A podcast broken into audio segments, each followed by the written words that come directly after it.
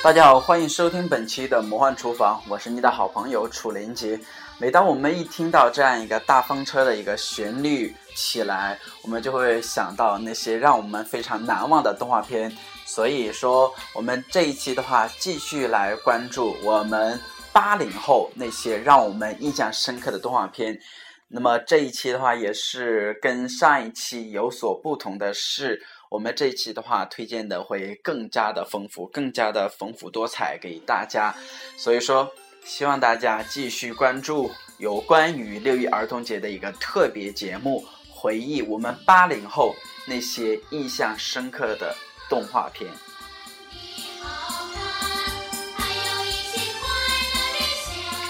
上一期节目的话，我们向大家回忆了有四部动画片，分别是《圣斗士星矢》。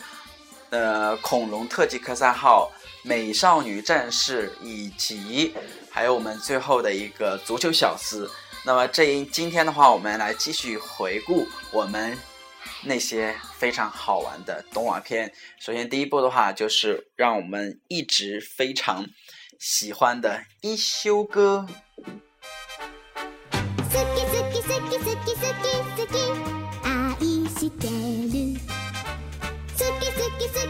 好き好き好き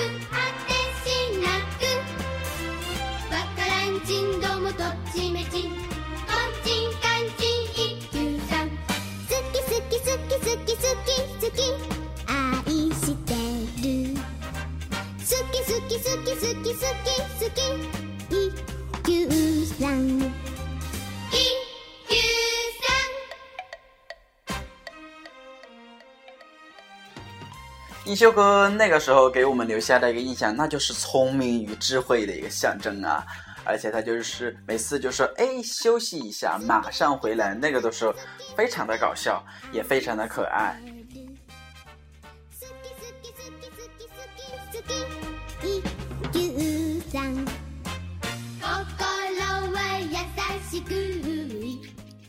其实一休哥的话，应该是。呃，最具有日本特色的一个动画片了，因为它整个的无论是从场景啊，还是从呃他们的一个服饰方面的话，就非常具有日本的一个代表性，所以可能那个时候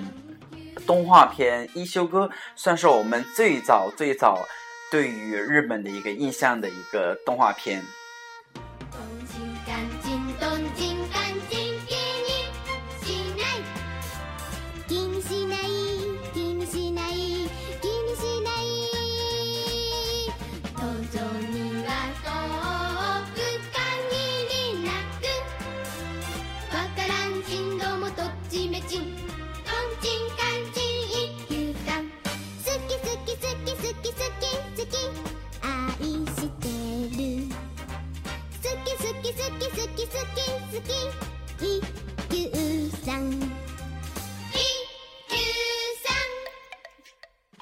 那我们第五个推荐的就是我们非常喜欢的一个一休哥。那么第六个，让我们来一起去回忆我们非常好玩的一个动画片，那就是机器猫。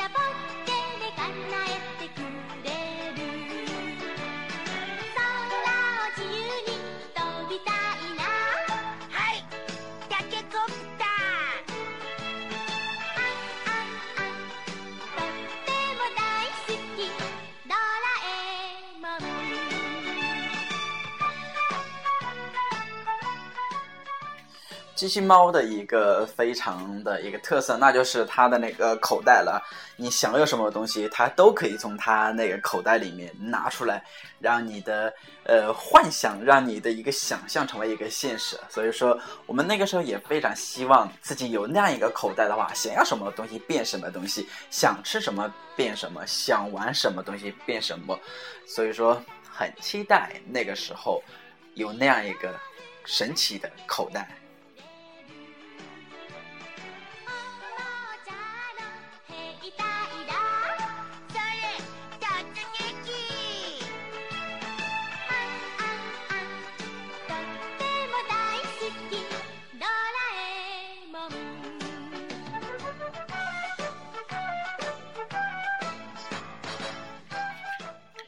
那么我们欣赏了这个机器猫的有一些回忆的片段的话，那我们来继续推荐我们第七个让大家印象深刻的动画片，那就是我们现在一直延续的、一直还在产生的作品的《名侦探柯南》。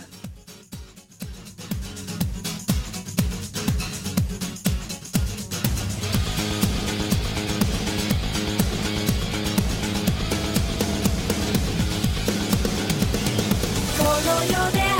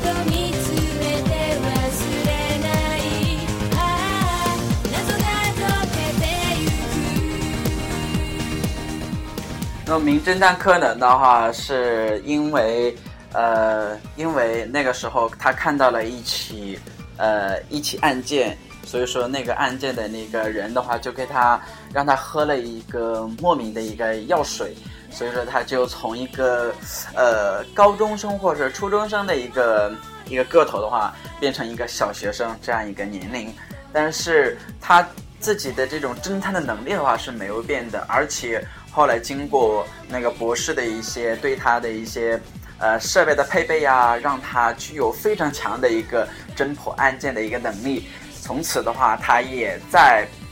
慢慢慢慢的希望自己能够变回原来的自己，因为他自己非常喜欢的这样一个女生，其实就在他的身边，时时刻刻的跟他一起出去破案，但是就是无法表露。他对她的一种爱慕，两个人始终走不到一起。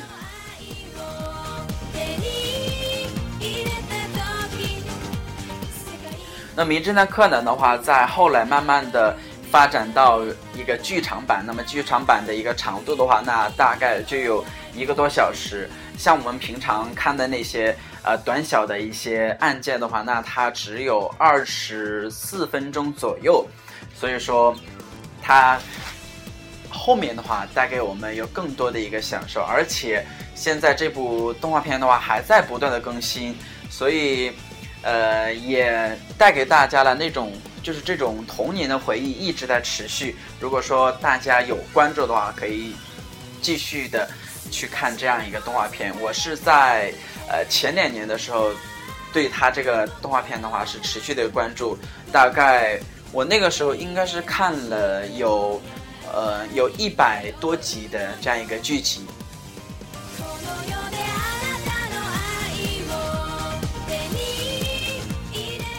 而且就是整个日本的一个团队的话，设计出来的这个案件的这些细节啊，或者说案件的一些曲折啊，都让我们非常的敬佩。那这是需要花一些心思的，这个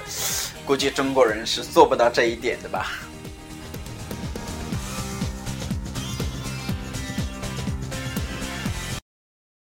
好，那这是我们第七个推荐给大家的一个名侦探柯南。那么下面我们继续来推荐我们第八个让我们非常喜欢的，那就是樱桃小丸子。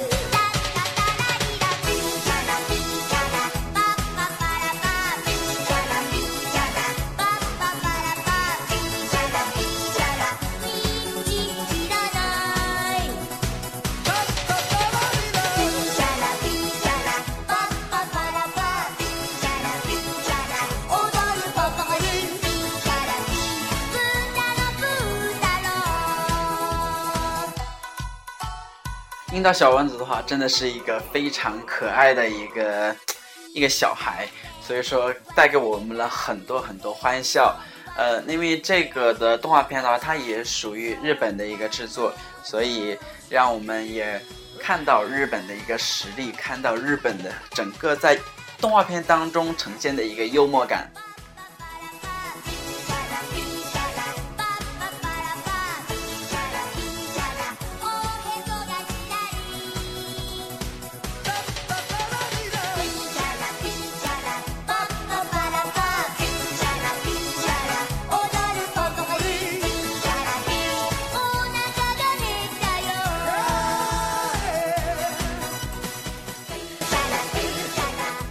说到这动画片的话，相信有一部动画片的话，肯定是让大家肯定是无法磨灭的一个记忆，那就是我们当时男生非常关注的一个《灌篮高手》。那么这里面的很多人物的话，都是我们非常敬仰、非常喜欢的。